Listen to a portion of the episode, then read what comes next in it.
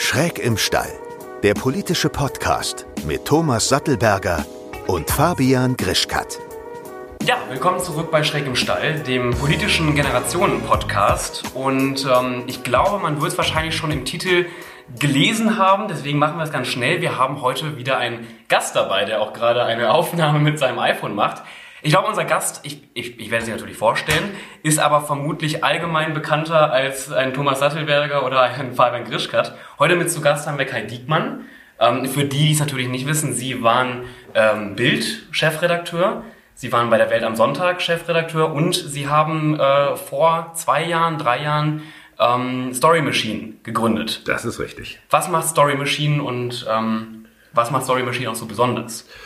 Ähm, Story Machine ist ein Ergebnis des, der Nutzungsveränderung in unserer Medienwelt. Die Kommunikation mhm. hat sich komplett verändert. In der Vergangenheit äh, brauchte man entweder einen Fernsehsender oder man brauchte eine Druckerei, um ein großes Publikum, überhaupt ein Publikum erreichen zu können.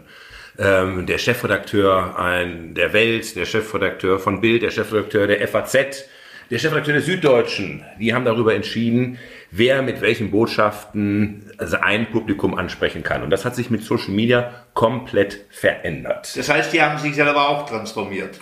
Ähm, ja, das war. Denn sie haben ja selber früher dann die, die, die ich, gesagt. Völlig richtig. Daumen hoch, Daumen runter. Richtig. Als Chefredakteur von Bild habe ich 16 Jahre lang äh, entschieden, äh, gebe ich jemandem Zugang oder gebe ich äh, jemandem nicht den Zugang? Äh, gebe ich ihm die Plattform, ja. schaffe ich ihm die Bühne oder nicht? Also die Chefredakteure oder die klassischen äh, Redaktionen der klassischen Medien waren eben die Agenda-Setter, die Schleusenwärter, äh, whatever uh, you like to name it. Äh, und das war mit Social Media vorbei. Also die digitale Transformation hat die klassischen Medien ja zweimal erwischt. Ne? Einmal im Geschäftsmodell, also das Bedrucken von Papier mit Informationen, um die dann am nächsten Tag zu verkaufen, den Leuten nach Sonnenaufgang zu erzählen, was gestern passiert ist. Äh, auf der einen Seite und das äh, Vermarkten von Reichweite war natürlich ähm, mit den Plattformen auch vorbei. Ne? Mit dem Handy. Das Handy ist das erfolgreichste Massenmedium aller Zeiten. Und äh, mit dem Handy haben sich sozusagen die Zeitungen auf dem Weg zum Kiosk in Luft aufgelöst. Ne? In dem Moment, wo ich an jedem Ort der Welt zu jedem Zeitpunkt Informationen äh, abrufen kann, brauche ich nicht mehr zum Kiosk zu gehen, um die gedruckte Zeitung zu kaufen. Und das sehen wir ja auch seit Jahren, wie die äh, äh Auflagen der klassischen Zeitungen dramatisch in den Keller rauschen. Deswegen ja. hat ja Ihr alter Superchef äh, Matthias Döpfner gesagt, ich habe Angst vor Facebook. Hat er ja auch äh, völlig recht, weil sich eben die Nutzungsgewohnheiten äh, des Publikums dramatisch geändert haben. Äh, und das kann man auch in Zahlen ausdrücken. Die Gesamtauflage aller deutschen Tageszeitungen war vor 10, 15 Jahren lag die noch bei 25 Millionen Exemplaren. Das ist sehr, sehr, sehr viel.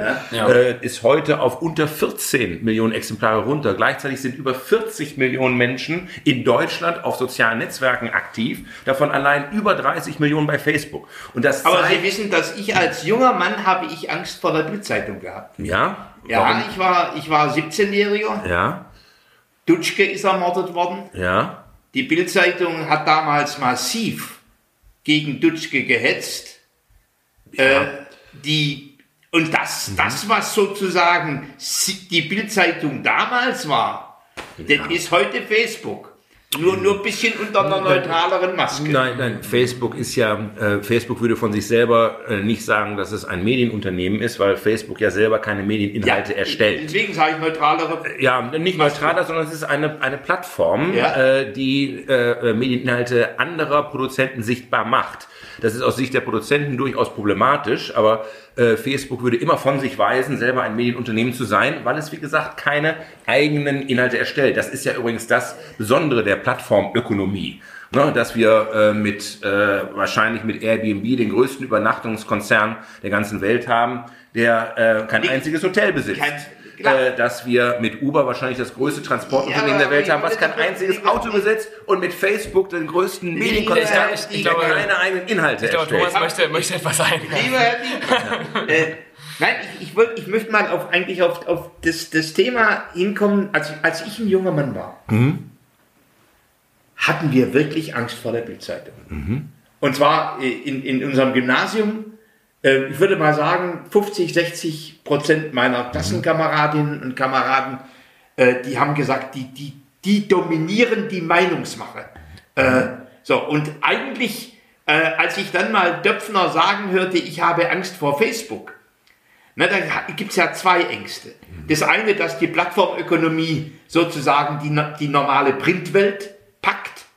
Die zweite, dass ein neues Monopol kommt. Ja, und, und, sagen, und, und, ja. die, und, das, und mich hat damals natürlich die, die Monopol, ja, die partielle Monopolstellung der Bildzeitung.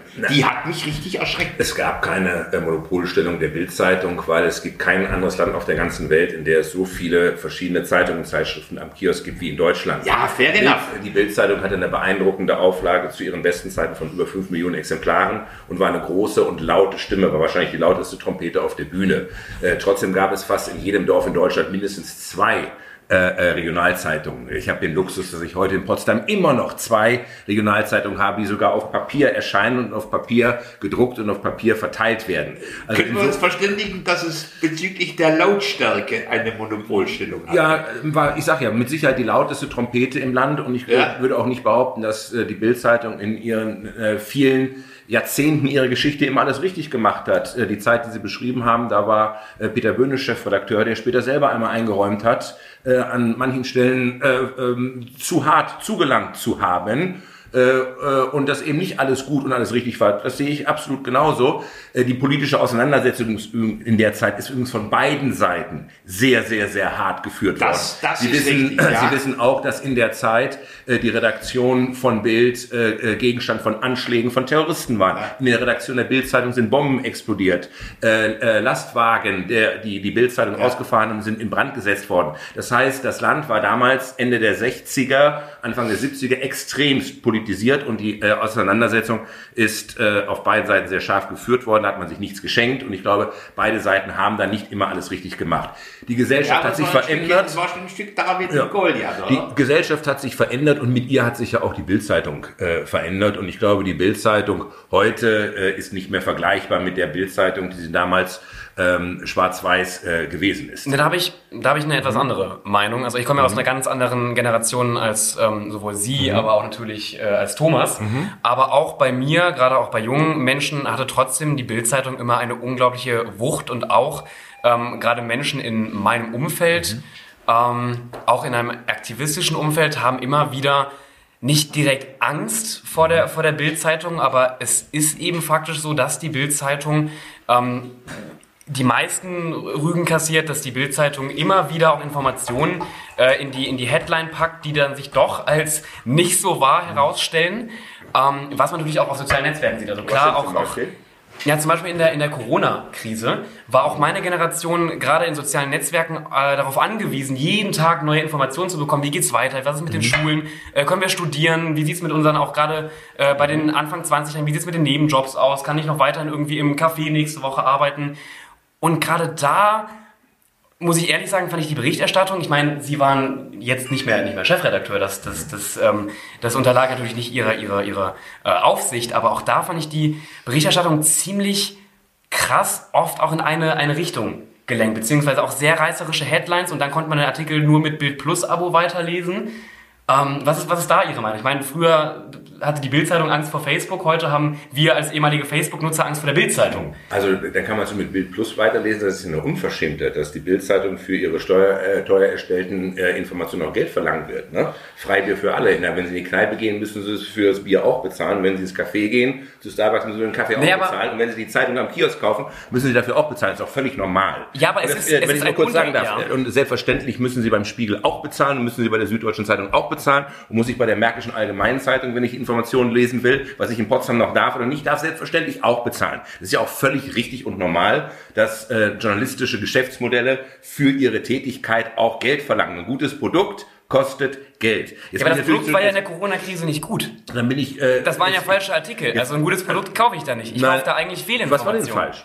Naja, zum Beispiel, also ich habe den, den, den genauen Artikel, den könnte ich Ihnen gleich zeigen. Also es war ja nicht nur ein Artikel. Aber ja, zum Beispiel, dass man ein Zitat eines Wissenschaftlers falsch in die Headline gepackt hat, dass man auch immer wieder gegen Drosten relativ scharf geschossen hat. Wie gesagt, ich möchte Sie nicht dafür verantwortlich machen, nur waren Sie ja eben auch lange Chefredakteur. Mhm. Und gerade auf meine Generation, ich bin ja auch ehemaliger YouTuber, uns hat man immer vorgeworfen, wir wären redaktionell nicht auf einem Stand wie zum Beispiel mit der Bildzeitung. Gerade auch als mein quasi Kollege mit den blauen Haaren ähm, vor ein paar Wochen bzw. Monaten die Presse kritisiert hat, hieß es ja auch immer wieder, dass, dass also gerade Zeitungen wie das Blatt, in dem Sie gearbeitet haben, dann auf einem höheren Level stehen als zum Beispiel ein Rezo oder ich, obwohl wir eigentlich immer nur mit richtigen Informationen mhm. äh, gehandhabt haben, während Ihr Blatt oft einfach sich auf nicht wirklich geprüfte Informationen. Also, halt, halt, also, halt, halt, halt, halt, halt, halt, halt, halt. Ich, ich, ich also, hab, was, das, ich Thema hab Riso, ja. das Thema Riso, ja. Das war sauber tendenziell durchjournalisiert. Von Rezo. Von Riso. Ja, nur Also da zum Beispiel. Da, da, darüber haben wir uns schon mal, glaube ich, auseinandergesetzt, äh, dass das nicht der Journalismus ist, äh, den, den wir uns wünschen. Ja, aber die, die Frage, die ich mir gerade stelle, gerade auch ein, ein Herr Reichelt hat ja auf äh, Twitter auch relativ schnell auf Rezo reagiert, ähm, beziehungsweise ihn auch nahezu in den, in den Boden gestampft. Ähm, wieso stehen wir jungen Leuten mit unseren neuen Medien oft so hart in der Kritik, ähm, während ein älteres Medium, in dem Sie ja auch der Chefredakteur waren, einfach weiterhin eigentlich machen kann, was es möchte. Also jetzt muss ich erstmal ein bisschen sortieren, was Sie jetzt so alles in den letzten Minuten gesagt haben. Zunächst einmal freue ich mich, dass Ihre Generation offenbar so intensiv Bild liest. Ne? Das zeigt, dass die Bildzeitung auch in der jungen Nee, wirklich, Generation... die meisten Menschen, die ich kenne, die haben, können sich das gar nicht leisten, so ein Plus-Abo zu abonnieren. Aber Sie wissen dann trotzdem genau, was immer drin steht oder nicht drin steht. Das ist auch interessant. Nee, ich sehe immer nur das war schon immer, das war schon immer so ein großes Phänomen der Bildzeitung, dass immer alle Leute wussten, was drin steht, aber sie angeblich keiner gelesen hat. Also, äh, richtig ist, die Bildzeitung will natürlich provozieren. Äh, die äh, Bildzeitung will Leuten mit Absicht auf die Füße treten. Ne? Ja, Deswegen warum? hat sie auch so große Headlines, weil die Bildzeitung eine emotionale Zeitung ist. Das gehört zu ihrem Markenkern, dass wir Dinge zuspitzen. Aber Äh, gehört das in die Corona-Krise, wo ja gerade auch Leute wie ich uns einfach nur sachlich informieren Also möchten? zunächst einmal, ähm, ich sage ja, leben wir in einem Land, in dem es, äh, man kann das äh, bedauern, äh, noch keine gesetzliche Pflicht gibt, jeden Tag die Bildzeitung zu lesen, sondern Sie können sich frei entscheiden, was Sie lesen wollen. Sie können den Spiegel lesen, Sie können die Zeit lesen, Sie können Herrn Drosten original in seinem Podcast hören. Also wir haben heute alle Möglichkeiten, uns überall zu informieren und wem die Bildzeitung nicht gefällt, der muss auch die Bildzeitung nicht lesen. So, äh, was Sie vorhin gesagt haben, dass die Bildzeitung die meisten Rügen kassiert, das ist schlicht und ergreifend eine Frage der Statistik. Äh, der Presserat wird ja nicht von sich aus tätig, sondern der Presserat wird dann tätig, wenn er angesprochen wird. Und eine Zeitung, die äh, mit Millionen Lesern potenziell viel mehr Leuten auf die Füße tritt und auf die Zähne tritt, äh, provoziert natürlich auch viel mehr Presseratsbeschwerden äh, als jedes äh, äh, andere Medium. Es gilt im Übrigen auch, dass es keine anderes Medium gibt, gegen die so viele Beschwerden als unbegründet äh, zurückgewiesen worden sind vom Presserat als Bild. Um Ihnen mal ein Beispiel zu sagen. Ähm, als wir die Schlagzeile gemacht haben, wir sind Papst, die ja durchaus etwas bekannter ist, hat das selbstverständlich eine Beschwerde beim Presserat provoziert, die dann auch mitgezählt wird. Weil sich ein äh, äh, Leser beschwert hat, die, Zeile, äh, die äh, Zeile sei nicht nur ähm, grammatikalisch, sondern auch inhaltlich falsch, weil eben nicht alle Deutschen zum Papst gewählt worden seien. Ähm, als wir ähm, die äh, Schlagzeile gemacht haben, Miss Germany, als Angela Merkel zur ersten deutschen Bundeskanzlerin gewählt wurde, gab das eine Beschwerde beim Presserat, ne, weil sich ein Leser beschwert hat, wirklich beim Presserat schriftlich beschwert und die haben das angenommen, äh, es sei ja gar nicht um bei der Bundestagswahl nicht um eine Misswahl gegangen. Äh, Ja, man sieht ja. also, wie viel Unsinn Ja, auch unterwegs ist. Und deswegen sage ich, man muss man immer genau hinschauen, äh, äh, weil man schnell mit dem Etikett ist, das ist falsch und das ist richtig. Da bin ich immer ein bisschen vorsichtiger. Ich gucke sehr genau hin. Ähm, ich habe in meiner Zeit sehr darauf geachtet, dass eine Zeitung, die mit großen Buchstaben arbeitet, muss in der Zuspitzung auch besonders korrekt sein, weil gerade in der Zuspitzung liegt natürlich die Gefahr, dass ich etwas verkürze oder einen falschen Eindruck wiedergebe. Und deswegen ähm, habe ich die Erfahrung gemacht, dass im Allgemeinen die Geschichten bei Bild sehr, sehr, sehr präzise und sehr, sehr, sehr gut recherchiert waren. Deswegen sind wir auch übrigens regelmäßig mit Journalistenpreisen ausgezeichnet worden. So, und Ja, Moment, aber ist du das- hast dich ja ein Stückchen em- empört über wie druckvoll und hart äh, die, die Zeitung. Ich muss sagen, da, das, das finde ich in Ordnung. Äh, ich, ich bin gegen eine Appeasement-Politik. Ich, also wenn ich im Bundestag eine Rede halte, dann ist die messerscharf, hoffentlich. Und hoffentlich tut sie auch weh. So, und hoffentlich trifft sie. Und hoffentlich polarisiert sie. Ja, und ich, ich halte genau auch, auch diese Art und Weise auch zu arbeiten. Wobei ich auch wunderbar finde, wenn es sanfte Journalie gibt. Gibt es ja. Gibt also es es ist ein Angebot, es gibt alles. Sie können die, Ja. wenn Ihnen äh, die große Boulevardzeitung Bild nicht gefällt, dann kaufen Sie die kleine Boulevardzeitung Taz. Äh, die ist uns nicht so ganz unähnlich, zumindest was die Kreativität der Schlagzeilen angeht. es, ja. Äh, insofern gibt es ein ganz breites Angebot. Ich glaube, noch nie, und das verdanken wir uns auch der Digitalisierung, noch nie war der Zugang zu Informationen so möglich und so erschwinglich, wie er das heute ist äh, als Sie die Zeit der 60er Jahre beschrieben haben, ja, was gab es denn für Informationsquellen? Äh, Sie hatten die Bildzeitung, Sie hatten überregionale Zeitungen und Sie hatten zwei große Fernsehsender. Was habe ich denn heute für ein unglaubliches Angebot, wenn ich sehe, äh, äh, was ich über äh, Medium oder über Twitter für Inhalte bekomme. Ich kann doch heute die New York Times lesen, bevor sie in New York irgendjemand auf Papier aufgeschlagen Wobei hat. Wobei Sie natürlich wissen, dass das eine Gnade ist auf der einen Seite, aber natürlich auch eine, eine extreme Herausforderung für, für den Mensch, der sich dann wirklich urteilt. Das ist eine extreme, äh, eine wirkliche Herausforderung, ja. Äh, dort die Informationen herauszufiltern, die für einen wirklich wichtig und die für einen äh, relevant sind. Das ist ja übrigens auch eines der Gefahren, die mit den Plattformen verbunden sind, weil eine junge Generation eben nicht mehr lernt, äh, Informationen herauszufiltern. Also wir beiden, die wir äh, medial sozialisiert worden sind, auf Zeitungspapier. Wir haben ja gelernt, eine Zeitung zu dekodieren. Was meine ich damit? Damit meine ich, dass Sie ja nicht auf die Idee kommen, die FAZ oder die Süddeutsche zu nehmen und Seite für Seite von links oben nach rechts unten durchzulesen, sondern Sie können anhand einer Überschrift, anhand eines Fotos sehr schnell identifizieren, welche Inhalte sind relevant für Sie, welche sind wichtig für Sie, welche sind unterhaltsam und spannend. Der durchschnittliche Zeitungsleser konsumiert etwa 10% des Inhaltes einer Zeitung. In dem Moment, das heißt, wir haben gelernt, Informationen zu suchen und äh, zu filtern. In dem Moment, wo ich meine Informationen über ein Feed bekomme, äh, und ein Algorithmus darüber entscheidet, anhand meines äh, Nutzungsverhaltens, welche Inhalte ich sehe, verändert das das komplette Nutzungsverhalten. Ich lerne eben nicht mehr Informationen zu suchen, sondern für mich ist das relevant, was in meinem Feed auftaucht. Ist was das bei der Story Machine, wie, wie läuft es da ab? Ähm, wir sind sozusagen die Antwort darauf.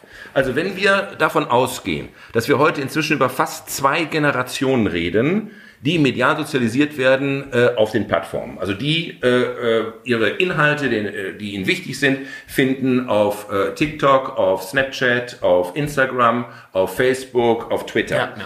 Wenn wir davon ausgehen, dass dort äh, sie sozusagen medial sozialisiert wird, dann ist es für ein Unternehmen ja unglaublich wichtig, dort auch präsent zu sein. Äh, ihre Generation treffe ich physisch ja nicht mehr in der Nähe eines Kiosks. Sie kommen auch nicht auf die Idee, gezielt eine Webseite aufzusuchen äh, und sie gucken auch kein lineares Fernsehen mehr. Naja, der, der, der meistgesehene deutsche Fernsehsender ist nach wie vor das ZDF. Der Anteil der Zuschauer unter 20 beträgt gerade mal 0,8 Prozent. Ja. Aber nur wenn man Live-Fußball mitrechnet. Wenn man Live-Fußball rausrechnet, ist der Anteil nicht mehr messbar. Was ich damit sagen will, guckt, äh, diese Generation guckt auch kein lineares Fernsehen mehr. Die treffe dir ihre Lebenswirklichkeit wird abgebildet über die Plattform. Wenn ich in dieser Lebenswirklichkeit als Unternehmen, als Organisation, als Partei nicht vorkomme, bin ich in der Lebenswirklichkeit dieser Generation, wir reden inzwischen über zwei Generationen, weil die Millennials, die sind ja keine Teenager mehr, sondern die sind in diesem Jahr 40 Jahre alt geworden. Dann komme ich dort nicht mehr vor. Und wenn Sie äh, mit Unternehmerkollegen äh, sprechen und fragen, was sind eigentlich die größten Herausforderungen für dich, um nur ein Beispiel zu sagen, äh, dann ist das nicht das Klima dann ist das nicht China, sondern ist das der Fachkräftemangel. In einer Demografie in Deutschland, die leider eine falsche ist, kloppen sich alle um eure Generation, dort unten. Jeder konkurriert mit jedem. Ich bin Babyboomer, ich bin Jahrgang 1964, ich bin der meiste Deutsche. Als ich in Bielefeld 1983 Abitur gemacht habe, und die Sparkasse Bielefeld hat gesagt, wir geben zehn jungen Leuten die Chance, bei uns Bankkaufmann zu werden. Da haben sich um den Jahrenplatz in Bielefeld lange Schlangen gebildet. Ne? Auf die Idee kommt heute kein Mensch ja, mehr. Herr, Herr Diekmann, das ist alles äh, super spannend. Ich glaube nur, wir kommen gerade so ein bisschen vom, vom Thema ab. Und zwar, wie sich heute ja auch Medien in den sozialen Netzwerken aufstellen und wie das Medien verändert. Mhm. Ähm, natürlich geht, also auch wir gehen übrigens noch in einen Kiosk. Ähm, natürlich kaufen wir deutlich weniger im Vergleich zu Ihrer Generation oder der von Was kaufen Sie denn noch? Ach, in einem Kiosk kaufen wir überwiegend halt Lebensmittel. Das, äh, aber wir, das, natürlich. Aber herzlichen Glückwunsch. Aber ja. Sie kommen, Sie kommen auch noch in die Nähe einer Tankstelle, ja, weil Sie vielleicht ja. Benzin tanken, lassen aber Sie, kaufen eben keine Zeitung lassen mehr. Mich ausreden. Das war die Aussage. Ja, aber Ihr, Ihr Medium ist ja auch, auch gerade in der Corona-Krise, ähm, sind ja auch nicht morgens alle zum Kiosk gelaufen und und haben gesehen, oh nein, äh, das sind ja schreckliche Neuigkeiten, mhm. sondern ich habe es auch gemerkt, in älteren Generationen hat man natürlich auch erstmal relativ schnell zum Handy, iPad äh, Rechner, wo auch immer gegriffen. Glauben Sie, dass, dass allgemein Zeitungen sich überhaupt noch in den nächsten Jahren und Jahrzehnten gut halten können mit dieser Änderung der, der, der, der Kommunikation und der Änderung, wie wir jetzt auch auf einmal unsere Informationen uns beschaffen? Oder, also, ähm, oder auch darum geht die Bild, hält, hält die Bild damit und wird die Bild in den nächsten Jahrzehnten das auch, weil die, die Auflagen der Bild gehen ja natürlich, aber auch ähnlich wie bei anderen Zeitungen, runter. Und ich finde zumindest, man merkt schon ziemlich deutlich, dass jede Zeitung, auch die Bild, versucht, immer mehr Nutzer online ja, selbstverständlich. und Abonnements online abzugreifen. Ja, selbstverständlich. Aber Gelingt das denn? Ist ja, das selbstverständlich. Also ich sag mal, es werden auch, Sie kaufen auch keine Schallplatten mehr, hören aber trotzdem noch Musik. Ja, ne? stimmt. Ich habe einen Schallplattenspieler. Aber ja, ja es stimmt. äh, es gibt äh, auch noch Leute, die reiten auf Pferden, aber die wenigsten reiten auf Pferd ins Büro. Ne? Also äh, und es gibt auch noch Oldtimer. Das ist eine Nische. Ne, aber Musik wird heute gestreamt. Was sich verändert hat, ist doch nur das Trägermedium. Äh, ich bin doch als Journalist nicht in der tote Papier- oder tote Bäume-Industrie, sondern ich bin äh, in der, äh, ich bin im Geschichten erzählen. Meine Kernkompetenz ist das Storytelling. Und da ist die digitale Welt ja sogar noch viel besser als die analoge Welt. Ja, aber ist äh, auf so? Zeitungspapier war ich doch, ja, selbstverständlich ist das so. Auf Zeitungspapier war ich sehr limitiert in meinen Möglichkeiten, Geschichten zu erzählen. Ich war im Platz limitiert. Ich war in den Ausdrucksmöglichkeiten limitiert. Äh, ich hatte keinen Sound. Ich hatte keine bewegten Bilder. Ist Gabor äh, Steingart Ihr Konkurrent auf dem Gebiet? Hm, Konkurrent für was? Als was? Für, für Storytelling? Nein, nicht, nicht für das, was wir machen. Also wir sind ja, das hatte ich vorhin versucht zu erklären, also wir sind sozusagen digitale Ghostwriter. Also wir ja. erstellen Inhalte für äh, Absender, für Companies, für Unternehmen, äh, je nachdem, welchen Bedarf sie haben, um eben diese Generation zu erreichen auf diesen Medien. Selbstverständlich findet dort eine Transformation statt. Äh, die Medienbranche ist ja nicht die erste Branche gewesen, die von der Digitalisierung äh, äh, äh, angegriffen worden ist, das war die Musikbranche. Ne? Die Musikbranche hat das erlebt, von der Schallplatte zur CD zum Streamingdienst. Die haben das einigermaßen geschafft und damit haben sich auch Geschäftsmodelle verändert. Äh, die Zeitungen haben wir das große, den großen Vorteil gehabt, dass wir uns in Amerika mit einem Vorsprung von drei Jahren angucken konnten, was dort passiert ist. Und dort haben wir eben erlebt, äh, äh dass sehr schnell Printprodukte wirtschaftlich aus dem Markt gegangen sind, die die Digitalisierung nicht überlebt haben und Titel eingestellt worden sind. Deswegen, ich bin ja ein Jahr im Silicon Valley gewesen, ja. äh, 2012, 2013. Die wichtigste Erkenntnis, die ich dort mitgenommen habe, ist, wenn wir Bild nicht ganz schnell neu digital erfinden und begreifen, dass der Kanal Zeitung künftig nur noch ein Kanal ist, dann werden wir keine digitale Zukunft haben. Und wir müssen uns schnell verändern. Wir müssen bereit sein, auch möglicherweise den Niedergang der gedruckten Aufga äh, Ausgabe zu beschleunigen, indem mhm. wir digital besser werden, indem wir Inhalte zur Verfügung stellen, sie reicher machen, richer machen, äh, zugänglicher machen. Und genau das ist gelungen. Aber ja. Heute ist die gedruckte... Man, ich finde, dass übrigens für mich ist Axel Springer. Äh, ich denke ja viel mhm. über die Transformation der, mhm. der Dinosaurier nach. Ja. Für mich ist Axel Springer wirklich ein Beispiel gelingender, ich sage noch nicht gelungener, aber gelingender Transformation. Ich glaube, selbst unsere schärfsten Gegner sagen, ja. also wenn Springer was hinbekommen hat, dann die digitale ja, Transformation. Ja. Die Bild-Zeitung hatte äh, zu ihren besten Zeiten in der alten Welt mhm. eine Auflage von fast über, knapp über fünf Millionen Exemplaren, Zeitungsexemplaren mhm. und hat damit um die zwölf Millionen Menschen erreicht. Ne? Weil ja eine Ausgabe nicht nur von einem gelesen wird, sondern am Arbeitsplatz bei der Bundeswehr äh, teilt man sich die Exemplare. Heute hat die Bildzeitung, glaube ich, noch eine Auflage von 1,2 oder 1,3 Millionen Exemplaren, erreicht aber über alle, über alle digitalen äh, äh, Kanäle mehr Menschen, als sie in ihrer gesamten Geschichte jemals erreicht hat.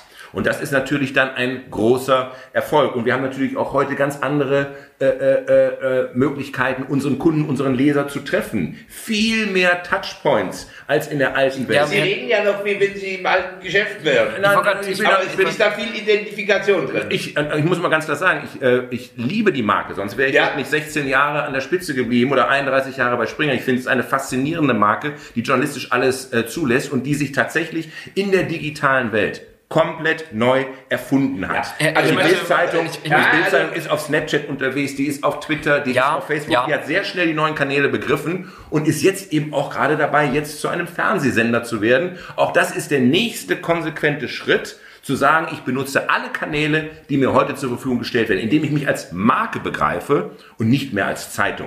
Und das ist ein, ein ganz wichtiger Punkt. Den muss man einmal verstanden haben, dass ich eben keine Zeitung mehr bin. Naja, ich, bin schau, ich, möchte, ich, möchte, ich muss mal eben, ich schaue auf die Uhr, mhm. wir haben nicht so viel Zeit, ich muss da unterbrechen, ob ein Bildfernsehen... Ich habe ohne Ende Zeit, wir können hier noch... wir aber leider nicht, unsere Zuhörer und Zuhörerinnen leider nicht. Und ob ein Bildfernsehsender auch die Zukunft ist, das weiß ich nicht. Aber ich würde gerne auf ein anderes Thema mhm. zurückkommen. Sie kennen sich ja auch durchaus gut in den USA aus, mhm. haben Sie ja gerade schon gesagt, waren ein Jahr im Silicon Valley.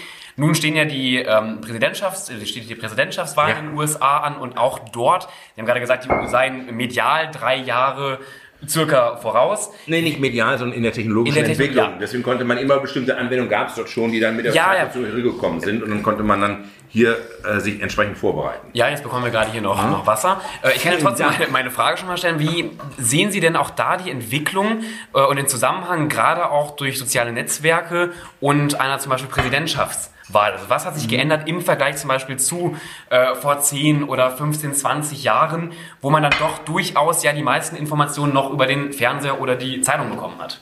Naja, es sind immer ähm, amerikanische Präsidenten oder Präsidentschaftskandidaten gewesen, die sehr früh die technisch, äh, technologischen Möglichkeiten äh, äh, die neuen Kommunikationsmöglichkeiten erkannt haben. Das ist äh, Roosevelt gewesen mit dem Radio mhm. und das ist John F. Kennedy gewesen äh, mit dem Fernsehen. Ne? Und jetzt ja quasi Trump auch mit, mit einem sehr starken Twitter-Account. Donald Trump mit Twitter. Und ja. äh, ähm, das muss man sich wirklich nochmal genau angucken. Donald Trump wäre ohne Twitter niemals Präsident geworden, weil ihm die klassischen Medien niemals den Raum eingeräumt hätten und ihn ernst genommen hätten er wäre nicht mal Kandidat gewesen. Trump ist am Ende völlig egal gewesen, was die größte Zeitung des Landes, die New York Times und der größte Fernsehsender des Landes, äh, CNN, über ihn berichten, weil er über Twitter direkt mit seinem Publikum kommuniziert hat. Um das nochmal in Zahlen auszudrücken, äh, Trump hat, glaube ich, aktuell auf Twitter um die 85 Millionen Follower. Ja. Die größte Zeitung des Landes gerade mal 45, der größte Fernseher des Landes auch, glaube ich, 43 oder 44. Und das zeigt eben, was für eine unglaubliche Macht eben auch in den Plattformen steckt, wenn man sie richtig zu nutzen weiß. Das sehen wir ja auch, also ähm, ich bin ja bis heute beeindruckt davon, wie zum Beispiel Thomas äh, auch TikTok mittlerweile nutzt. Also, Thomas, ja, also Thomas, Thomas Sattelberger. Du bist aktiver als ich auf TikTok. Das heißt im Grunde, äh, Kai Diekmann hat mir gerade einen Tipp gegeben, wie ich egal was meine politischen Kranten mit mir machen wollen, wie ich über TikTok sozusagen die Menschen gewinne. Also nochmal, äh, Thomas, Sattelberger, Thomas Sattelberger muss doch nicht mehr zu München Merkur gehen oder zur Abendzeitung und sagen, mach dir mal ein Interview mit mir. Äh, na, und muss er nicht zittern, ist am nächsten Tag auch, sind das die richtigen Fragen, sind die richtigen Überschriften, sondern er hat sich doch mit seinen Auftritten auf Instagram, auf TikTok und mit seinem Podcast hier ein kleines eigenes Medium, äh, Medienimperium geschaffen. Er ist nicht mehr auf die klassischen Medien angewiesen, um mit seinem Publikum kommunizieren ja, zu können. Das ist schon ein bisschen stolz, wenn du so im Imperium. Nein, nein, das ist eine ganz spannende, das ist eine ganz spannende Sache, weil wir natürlich in den Fraktionssitzungen, da, da schauen wir im Grunde auf die medialen Reichweiten der klassischen Medien. Und das ist ein großes, äh, großes Missverständnis. Also ein richtig großes, denn wir brauchen im Grunde die zweite Welt und ist die Online-Welt. Äh, ich finde, es gibt heute kein gefährlicheres Führungsinstrument mehr, zum Beispiel in den äh, äh, Führungsetagen der deutschen Wirtschaft, als der klassische Pressespiegel, der eben nicht mehr widerspiegelt, was, was tatsächlich passiert. diskutiert wird und was tatsächlich die Menschen bewegt. Es bildet nur noch einen Teil der Wirklichkeit ab, aber ich glaube nicht mehr den entscheidenden Teil. Das heißt aber, eigentlich sagen Sie, Donald Trump beherrscht das immer noch und deswegen hat er äh, ich weiß nicht, ob er es immer noch beherrscht, aber er hat es beherrscht. Ich sage nicht, dass ich äh, das für. Also ich vermute auch, dass er sein Zenit äh, auch online ein Stück überschritten hat. Also zunächst einmal äh, ist er an der Stelle ein Kommunikationsgenie und hat auch ein, offenbar ein fantastisches äh, Team dahinter, ja. weil ähm, ähm, das muss man ja auch können. Ich, ich bleibe dabei, auch Kommunikation über soziale Medien ist ein Handwerk. Ne, ich kann jetzt auch ins KDW fahren hier und mir eine Leinwand, einen Pinsel und äh, Acrylfarben kaufen. Das macht mich aber nicht zu Neo Rauch oder zu Markus Lüppert, sondern ich bleibe der Stümper, der ich im Kunstunterricht äh, äh, all meine Schuljahre hin geblieben bin. Es ist ein Handwerk, das muss man beherrschen. Man muss auch die Tools richtig benutzen können. Nur dann kann man erfolgreich sein. Und wenn Sie sich einzelne Tweets von ihm angucken, äh, äh, ob das nun zu Grönland war, I promise yeah. to Grönland not to do this, try ja, to impeach ja. this und sonst irgendwas, das ist hoch professionell. Damit qualifiziere ich überhaupt nicht, ob ich das gut finde oder nicht gut finde. Im Gegenteil, er hat das Land gespalten Und äh, dem Land geht es nach vier Jahren Trump im Zweifelsfall nicht besser. Ja, Sie, spre Sie sprechen da was Gutes an. Auch ein, ein, ein Land ähm, spalten. Glauben Sie, dass so etwas in Deutschland auch passieren wird? Vielleicht sogar eventuell gerade passiert, gerade wenn man, wenn man auch sieht, wie viele auch prominente Personen immer mehr sich abkapseln und zum Beispiel wirre Telegram-Gruppen äh, gründen und dort ihre Informationen streuen. Also gerade auch im digitalen Bereich merken wir, dass da ein hohes Potenzial auch in unserem Land gerade ist, dass eine Gesellschaft eben, mhm. wir sehen es in der Corona-Krise, auf einmal quasi auf zwei verschiedenen Seiten steht. Die einen, die mhm. halt an die, also die, die Beschlüsse für richtig halten, die anderen, äh, die komplett dagegen, dagegen hetzen.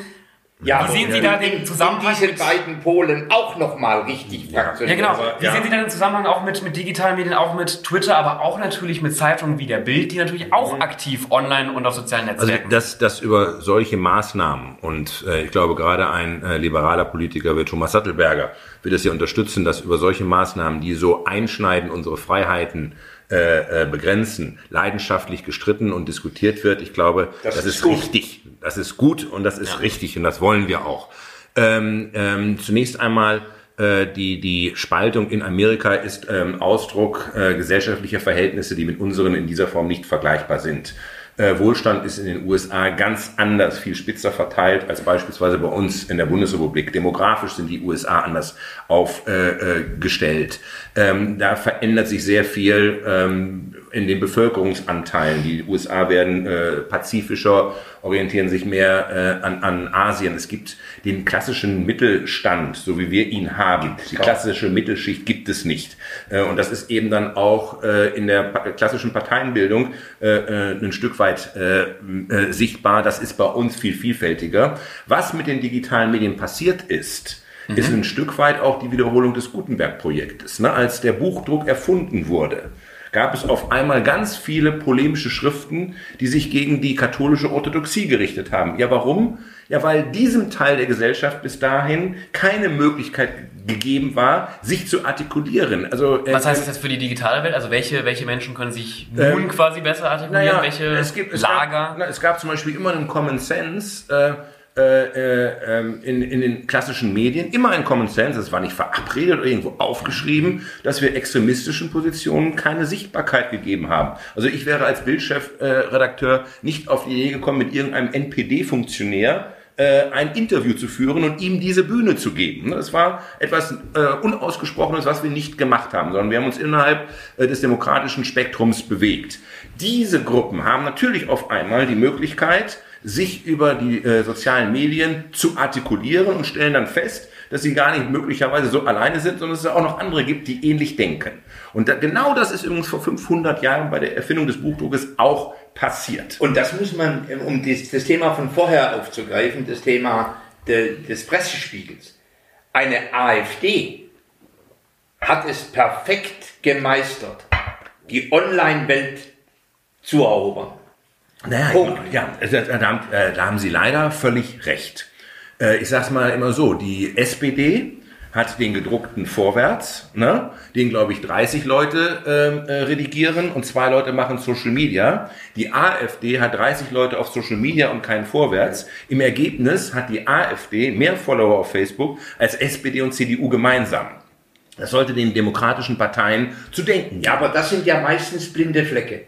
Das, das ist das Problem der etablierten Parteien, aber auch der etablierten Unternehmen, dass die im Grunde einen blinden Fleck gegenüber dem Wettbewerber haben. Ja. Und, und eigentlich nicht bereit sind, ihre alte Legacy aufzugeben. Die, deswegen bin ich übrigens mit Axel Springer so, so gut beieinander, äh, mit der Firma. Äh, weil sie begonnen hat, sich selber zu kannibalisieren. Das ist das, was man in der digitalen Welt machen muss. Ich nenne das immer den iPhone-Moment. Ich muss rechtzeitig begreifen, dass ich auf mein, dass ich bereit sein muss, mein stehendes und möglicherweise noch erfolgreiches Geschäftsmodell äh, schneller aufzugeben, als es eigentlich die Zahlen hergeben, um rechtzeitig mich digital neu zu erfinden. Damit ich den digitalen Raum, der über mir entsteht, der entstanden ist, selber besetze, bevor ihn andere besetzen. Das ist übrigens in den USA, deswegen konnten wir es genau sehen. Warum gibt es in den USA ein erfolgreiches Buzzfeed? Warum gibt es die Huffington Post? Weil viele Verleger in den USA nicht bereit waren, sie zu kannibalisieren. Die gesagt haben,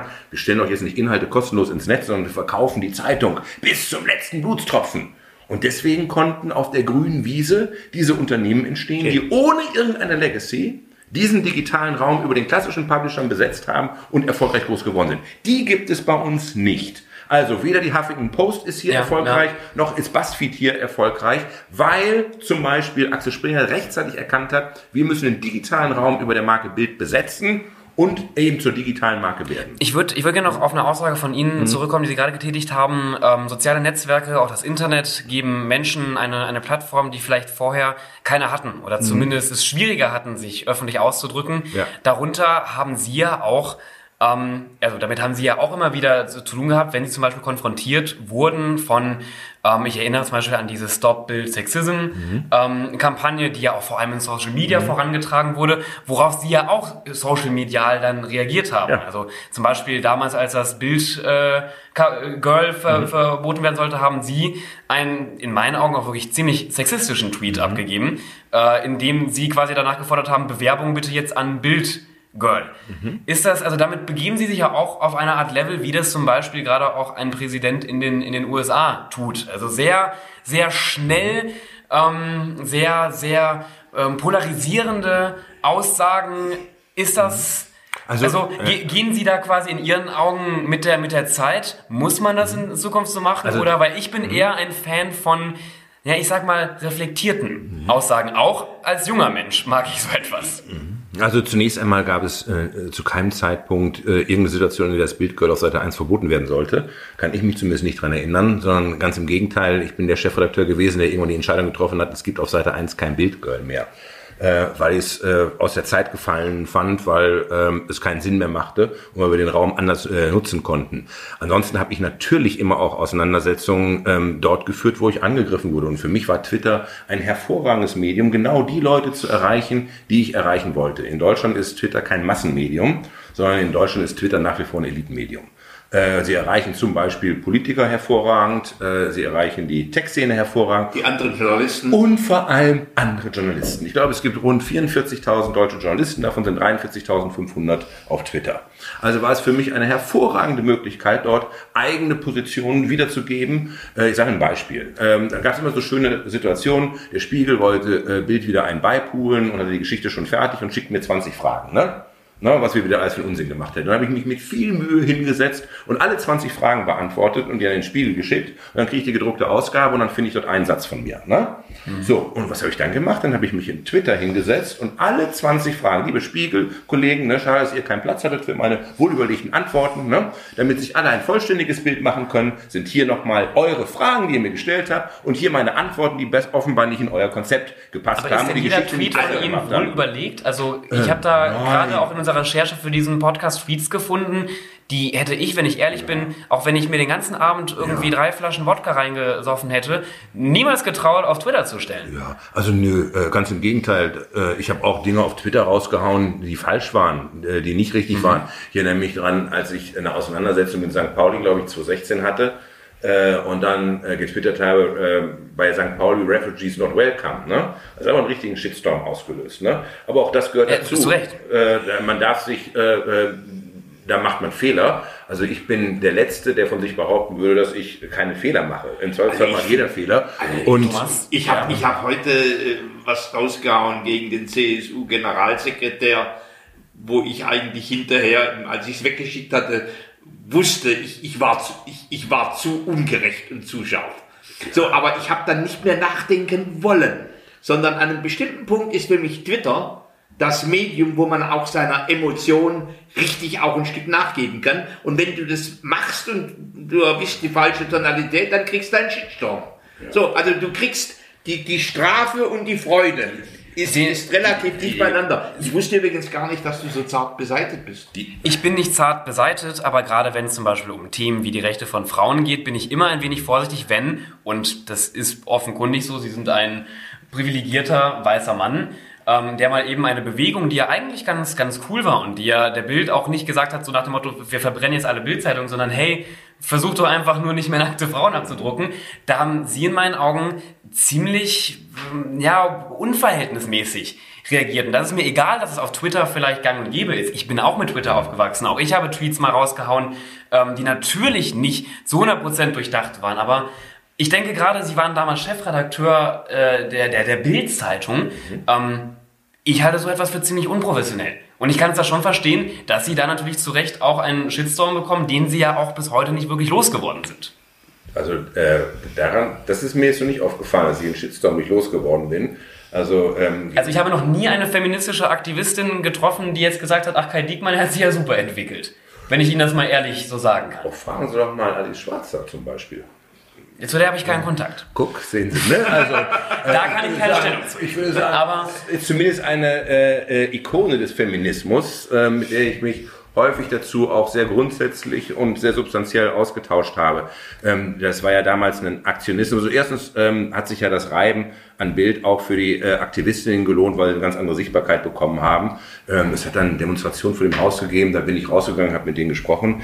Ich war als Bildchef äh, ähm, selbstverständlich auch nicht äh, äh, besonders zart beseitet, weil ich immer gesagt habe, ähm, wer so laut ist wie wir und wer auch äh, solche Dinge raushaut wie wir, und das war auch nicht immer äh, äh, äh, gerecht, sondern wir waren auch manchmal sehr ungerecht. Ne? Und Schlagzeilen können auch Schläge sein und zumindest von den Betroffenen als solche empfunden, schon. Äh, empfunden werden. Ja. Ähm, dann darf man selber nicht empfindlich sein, äh, äh wenn man kritisiert wird. Und deswegen fand ich da äh, äh, habe ich diese Shitstorms auch immer ausgehalten und äh, habe mich damit auseinandergesetzt. Es gab bei mir immer eine Grenze und da bin ich sehr empfindlich geworden, äh, wenn es um das Thema Gewalt ging. Also in dem Moment, wo uns Gewalt, wo mir Gewalt angedroht wurde, äh, weil ich auch mit äh, realer Gewalt zu tun hatte. Ja. Äh, ähm, das Auto meiner Frau ist Oder abgefackelt worden und sind die Scheiben eingeworfen worden. Das ist eine Grenze, die ich für immer komplett nicht tolerabel gehalten habe, wo ich mich dann auch gewehrt habe. Das andere große Thema ist äh, äh, Antisemitismus, den ich auch für nicht akzeptabel halte. Ansonsten waren meine Toleranzgrenzen, Dinge einzustecken, relativ. Ja, aber natürlich, also bei den Punkten stimme ich Ihnen ja auch offen zu, aber auch da, und das waren ja auch die Kritikpunkte damals bei der Bewegung, und ich möchte jetzt auch nicht äh, so tief auf dieses Thema eingehen, weil dafür haben wir auch nicht genügend Zeit, aber auch da ging es ja darum, dass je öfter die Bildzeitung Frauen eben nicht zu 100% wertschätzt, zum Beispiel freizügig und nackt, äh, bewusst abdruckt, sinkt ja auch die Hemmschwelle, zum Beispiel äh, bei Gewalt an Frauen. Und da wären wir wieder bei Ihrem Punkt, dass Gewalt für Sie ja eigentlich, aber wir könnten uns hier, glaube ich, auch tausendmal im also Kreis reden. Wir wollten heute hier über... schon was dazu sagen. Ja, Sie konnten, genau, natürlich. Also, ich meine also, nur, ich, ich möchte jetzt auch nicht weiter darauf einsteigen. Ich ging nur darum, dass ja. Sie auf Twitter immer wieder auch Tweets veröffentlicht haben, bei denen Sie doch eigentlich wissen mussten, dass das einen Shitstorm geben wird. Ja, also nochmal, ich habe keine Angst vor einem Shitstorm und ein Shitstorm in sich muss ja auch nicht richtig sein, sondern es gibt ja auch Dinge, die man für richtig erkennt und die man dann gegen eine Mehrheitsmeinung äh, äh, trotzdem äh, äh, durchsetzen muss. Ne? Mhm. Ähm, also ähm, hätte es, es, gab keinen Mainstream vor 30 Jahren, der der Meinung gewesen wäre, ähm, dass es zur Wiedervereinigung kommt und dass die Mauer fällt, sondern im, selbst im Sommer 89 äh, gab es innerhalb der CDU äh, äh, gab es äh, Leute, die gesagt haben, wir müssen das Wiedervereinigungsgebot aus dem Grundgesetz schreiben. Wenige Wochen vor dem Fall der Mauer, weil es einfach eine Realität, dass es zwei deutsche Staaten gibt. Äh, Axel Springer, der seinen Journalisten, das fand ich so faszinierend an ihm, äh, äh, in, in ihren Verträge geschrieben hat, dass sie für die Wiedervereinigung arbeiten müssen, ist immer gescholten worden von einer Mehrheit als der Brandenburger Tor ne, weil er an der Lebenslüge festhalte. Und dieses äh, Festhalten an, an Dingen, an die man glaubt und die man gegen eine Mehrheitsmeinung durchsetzt, Klammer auf, Shitstorm ist der moderne Begriff dafür. Das finde ich beeindruckend und übrigens macht das zum Beispiel auch einen guten Politiker aus, der sich nicht nur danach richtet, was eine Mehrheit glaubt, was richtig ist, sondern auch Dinge durchsetzt, mit der er möglicherweise in der Minderheit ist. So. Und da reden wir wirklich über Politiker, die schwere Themen wie Hartz IV umgesetzt haben. Da reden wir über ganz große Entscheidungen bei der Entführung von Hans-Martin Schleier. Äh, wenn die ganzen großen historischen äh, Wiederbewaffnung, Westbindung, all diese Themen sind Themen, die zum Glück in einem repräsentativen, in einem repräsentativen System äh, äh, durchgesetzt worden sind. Im Zweifelsfall würde man heute von einem Shitstorm sprechen dagegen. Denken Sie an den berühmten äh, NATO-Doppelbeschluss, den berühmten NATO-Doppelbeschluss äh, Anfang der 80er Jahre. Da gab es Hunderttausende, haben sich versammelt auf den Bonner Rheinwiesen. Da gab es die berühmten Die-Ins, da würde man sagen, das war ein Shitstorm, ja, die, Lichter, die Lichterketten. Hatte. Die Lichterketten. Und trotzdem hat Helmut Schmidt als sozialdemokratischer Kanzler gesagt, das ist wichtig und wir müssen ihn durchsetzen und hat darüber den höchsten Preis bezahlt, den ein Politiker bezahlen kann, nämlich mit dem Verlust des Amtes. Und später war es Gorbatschow, der gesagt hat, der NATO-Doppelbeschluss war der Punkt, wo die Sowjets erkannt haben, das Wettrüsten werden sie an dieser Stelle nicht gewinnen. Und deshalb auf Glasnost und Perestroika gesetzt hat und damit sozusagen der erste Stein aus der Mauer geschlagen worden ist. Ja, und du bist ja eigentlich, eigentlich hast du gerade in, in Kai Diekmann jemanden kennengelernt, äh, der spiegelbildlich das treibt, was du mit deinem Thema Klimawandel treibst. Wo du eigentlich auch mit Friday for Future aus einer Minderheitsposition kämpfst und streitest, dass daraus eine Mehrheit wird und dich, dich nicht scherst drum. Also die wie viel, wie viel Schmutz und Dreck über dich gegossen wird. Also das ist auch ein ganz anderes Fass mal wieder, weil die Bild-Zeitung ähm, im letzten Jahr mehr Klimakritiker zu Wort hat kommen lassen, als wirklich Menschen, die sich mit dem Klima auseinandersetzen und forschen. Und davon abgesehen ja auch Fridays for Future, zumindest in den ersten Wochen und Monaten, immer nur als Schulschwänzer deklariert hat. Äh, und das als Kinder, die keine Ahnung haben, wofür sie da eigentlich auf die Straße ja, gehen. Und da können sie mir leider nicht widersprechen, weil ich relativ schnell in dieser Bewegung anfangs halt drin war und wir jeden Tag wieder einen neuen Artikel der Bild bekommen haben, der niemals aber auch wirklich niemals ansatzweise irgendwie positiv war. Bis mhm. irgendwann nämlich auch eine, ein größerer Teil der Bevölkerung erkannt hat, da ist doch was dran und auf einmal auch der Ton der Bildsee. Aber wie gesagt, hier werden Fässer aufgemacht. Ich möchte da jetzt auch nicht intensiver drauf eingehen, weil wir sind wirklich jetzt schon auch, glaube ich, 20 Minuten über unserer Podcast-Zeit. Ich habe nur eine ich freue mich auf jeden Fall, dass Sie Bild so intensiv konsumieren. Das ist die gute Nachricht. Ja, man kommt ja nicht dran vorbei. Ne? Ja, ja, das ist, danke. Das wollte ich jetzt hören. Das, so, ich habe noch eine abschließende Frage auch an euch beide. Ähm, weil wir, wie gesagt, auch vor der großen Wahl in den USA stehen. Ja. Ähm, was glaubst denn, auch du, Thomas, und, und Sie, äh, Herr Diekmann, wer denn jetzt am Ende das Rennen da gewinnen wird? Beziehungsweise glauben Sie, dass auch zum Beispiel der Twitter-Account von äh, Donald Trump vielleicht nochmal dafür sorgen könnte, dass er vielleicht äh, weiterhin Präsident bleibt? Oder also so leid es mir tut und so, so schmerzlich das ist, ich glaube, Trump hat die besseren Chancen. Wie ist Ihre Einschätzung?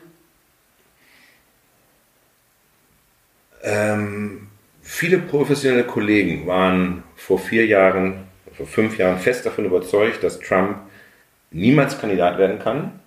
Ja, davon war er auch fest überzeugt, dass er niemals Präsident wird. Ja. Und als er dann Präsident wurde, waren sie fest davon überzeugt, dass das nur wenige Monate dauert, er scheitert oder impeached wird. Mhm. Äh, und immer wieder haben wir uns anschließend selber gegeißelt und gesagt, wir haben nicht genau hingeguckt. Ähm, ich traue mich, äh, dass dort keine Prognose abzugeben, weil mhm. wenn es eine Sache gibt, die ich im Silicon Valley gelernt habe, dann, dass man keine Vorhersagen machen soll, vor allem keine Vorhersagen, die die Zukunft betreffen. Okay. Also, Thomas, das ist also, das ist, man hätte die Antwort ein bisschen kürzer auffassen können, aber ja. ähm, also, also ab, eleganter Rückzug. Ja, ich meine, ich äh, auch, auch von, von meiner ähm, Meinung, ich, ich bin sowieso auch überfordert mit der, mit der Wahl in den, in den USA, gerade als junger Mensch.